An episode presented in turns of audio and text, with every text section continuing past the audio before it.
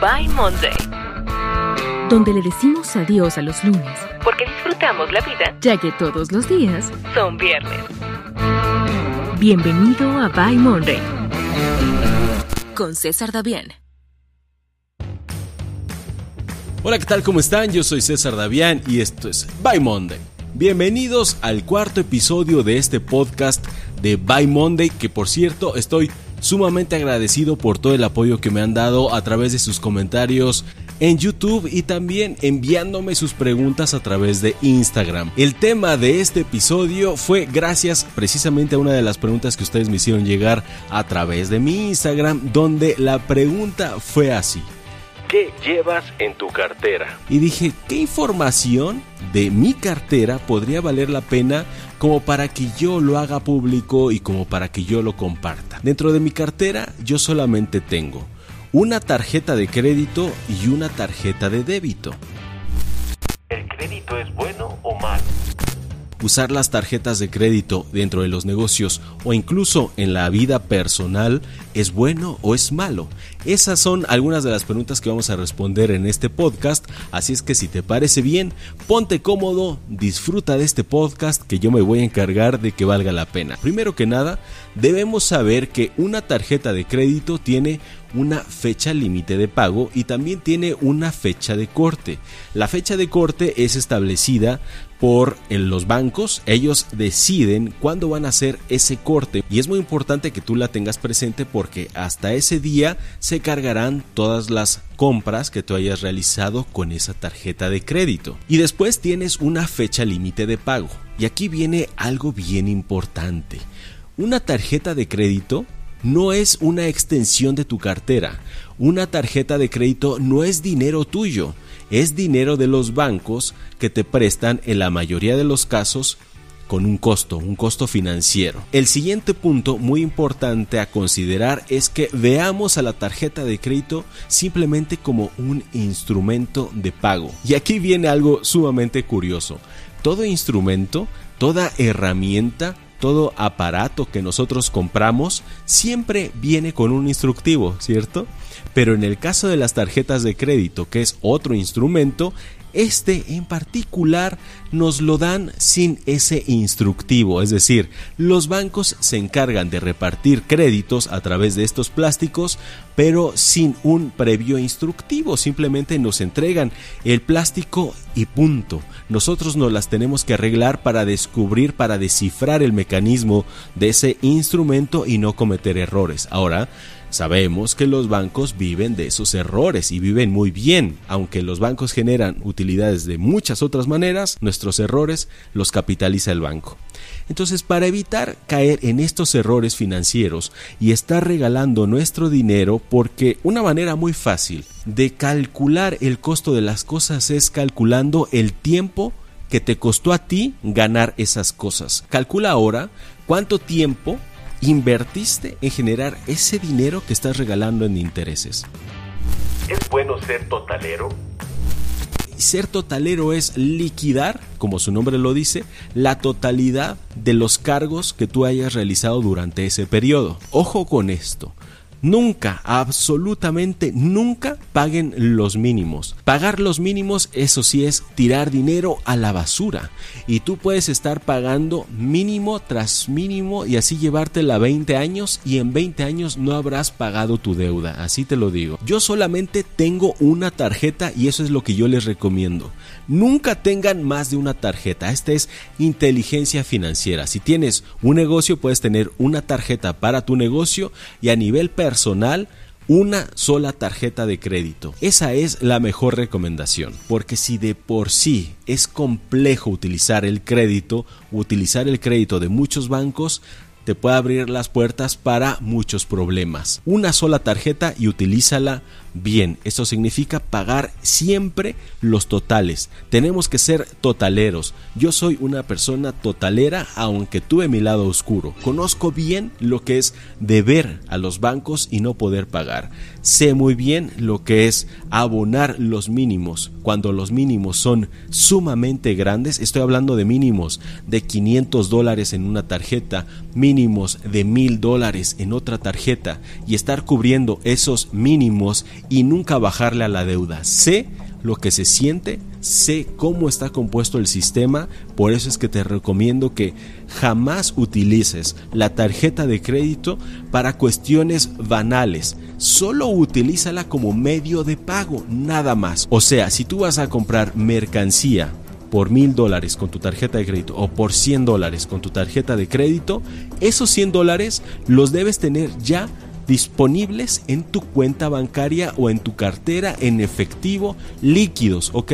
Esos 100 dólares los debes tener hoy líquidos y los debes separar para que llegado el momento de la fecha de pago estén disponibles para ejercer ese pago. Siguiente punto, ¿la deuda es buena o la deuda es mala? Hay, digamos que, dos grandes grupos de personas. Un grupo defienda la deuda, otro grupo la aborrece. El grupo de los ultramillonarios pueden apalancarse de la deuda, pero solamente si este crédito tiene intereses extremadamente bajos o incluso nulos, porque se puede comprar sin intereses. Una deuda sin intereses es una deuda sana siempre y cuando tengas la certeza absoluta de que vas a poder cumplir en tiempo y forma con ese compromiso de pago. De otra forma, no te avientes, ¿ok?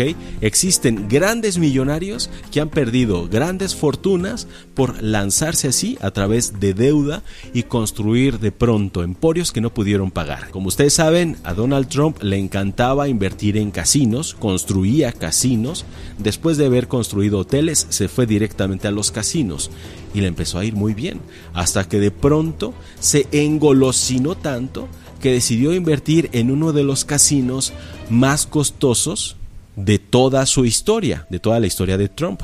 Hasta su papá lo regañaba y le decía que por qué instalaba tantos candelabros, que las cuentas de la luz iban a ser muy caras, que vaya, o sea, detallitos así. Pero Donald Trump decidió aventarse con este casino, agotó sus recursos personales y agotó todos los créditos que le podían brindar los bancos hasta que llegó un punto en el que simplemente quebró.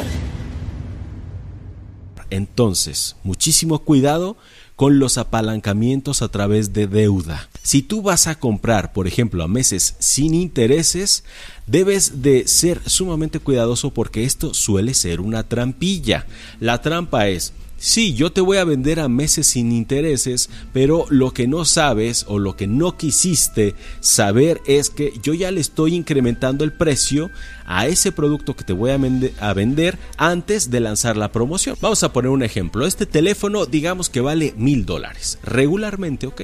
Pero de pronto llega la temporada de compras exhaustivas como el Black Friday o como el Buen Fin, ¿no? Que son eventos que promueven el consumo.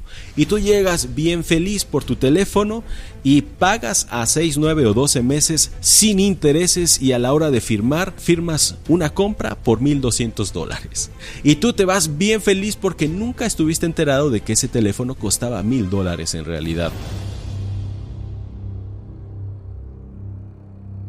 ¿Vale la pena comprar a meses sin intereses? Dependiendo de qué es lo que estés comprando. Mira, si lo que estás comprando te va a ayudar a generar más dinero, entonces sí puede ser un apalancamiento. Eso es lo que hacen los millonarios. Ellos asumen deudas siempre y cuando la deuda les ayuda a incrementar sus activos, ya sea efectivo o cualquier otro activo, ¿ok? Entonces, si te está ayudando a generar más dinero, es una compra que podría realizar a meses sin intereses, siempre tomando en cuenta que el costo financiero o sea extremadamente bajo o nulo, ¿ok? O sea, si te venden este teléfono a mil dólares a meses sin intereses y tú puedes hacer que este teléfono te genere dinero, entonces bueno, vale la pena hacer esa compra. Lo mismo podría ser herramienta, equipo utilitario, en fin. Pero aquí va lo más importante. Los verdaderamente millonarios no compran a crédito. Lo que hacen es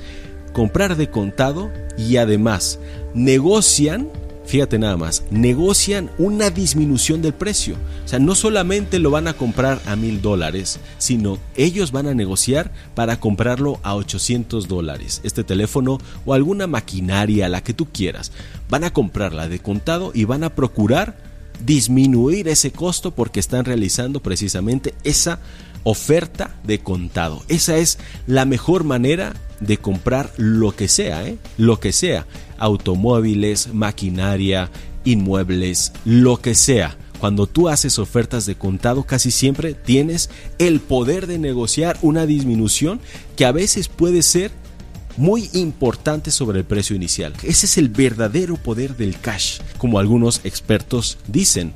La verdadera ganancia no se realiza en la venta, sino en la compra. Y otro punto extremadamente importante sobre los meses sin intereses es el siguiente. Nunca compres más de una cosa a meses sin intereses. Esto es ley financiera, también hay que tatuárnosla. ¿Por qué? Porque de por sí los meses sin intereses son complejos. O sea, se te va a dividir el pago en diferentes cuotas, las que tú hayas elegido.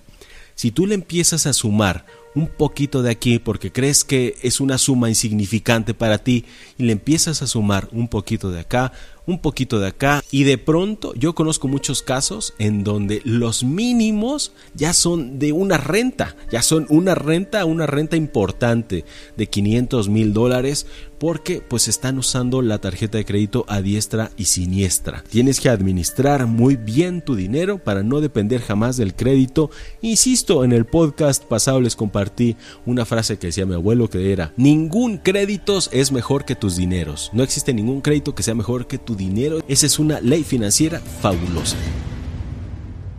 Así es como hemos llegado al final de este cuarto episodio de By Monday. Y recuerden que decimos By Monday porque le estamos diciendo adiós a los lunes, porque disfrutamos tanto nuestra vida que todos los días pueden ser viernes, sábado, domingo o el que más te guste. Eso es libertad, libertad de tiempo, libertad de movilidad, libertad de trabajo y libertad financiera. Todo eso es lo que engloba el concepto de Buy Monday. Y ahora sí, me voy a despedir de todos ustedes diciéndoles como siempre que tenemos que vencer el miedo, despojarnos de la vergüenza y atrevernos a emprender.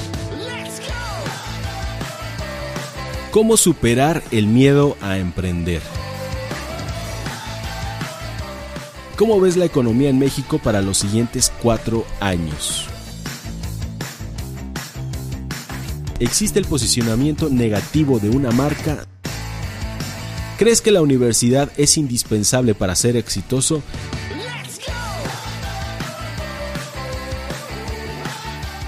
No olvides seguir a César Davián en todas sus redes sociales.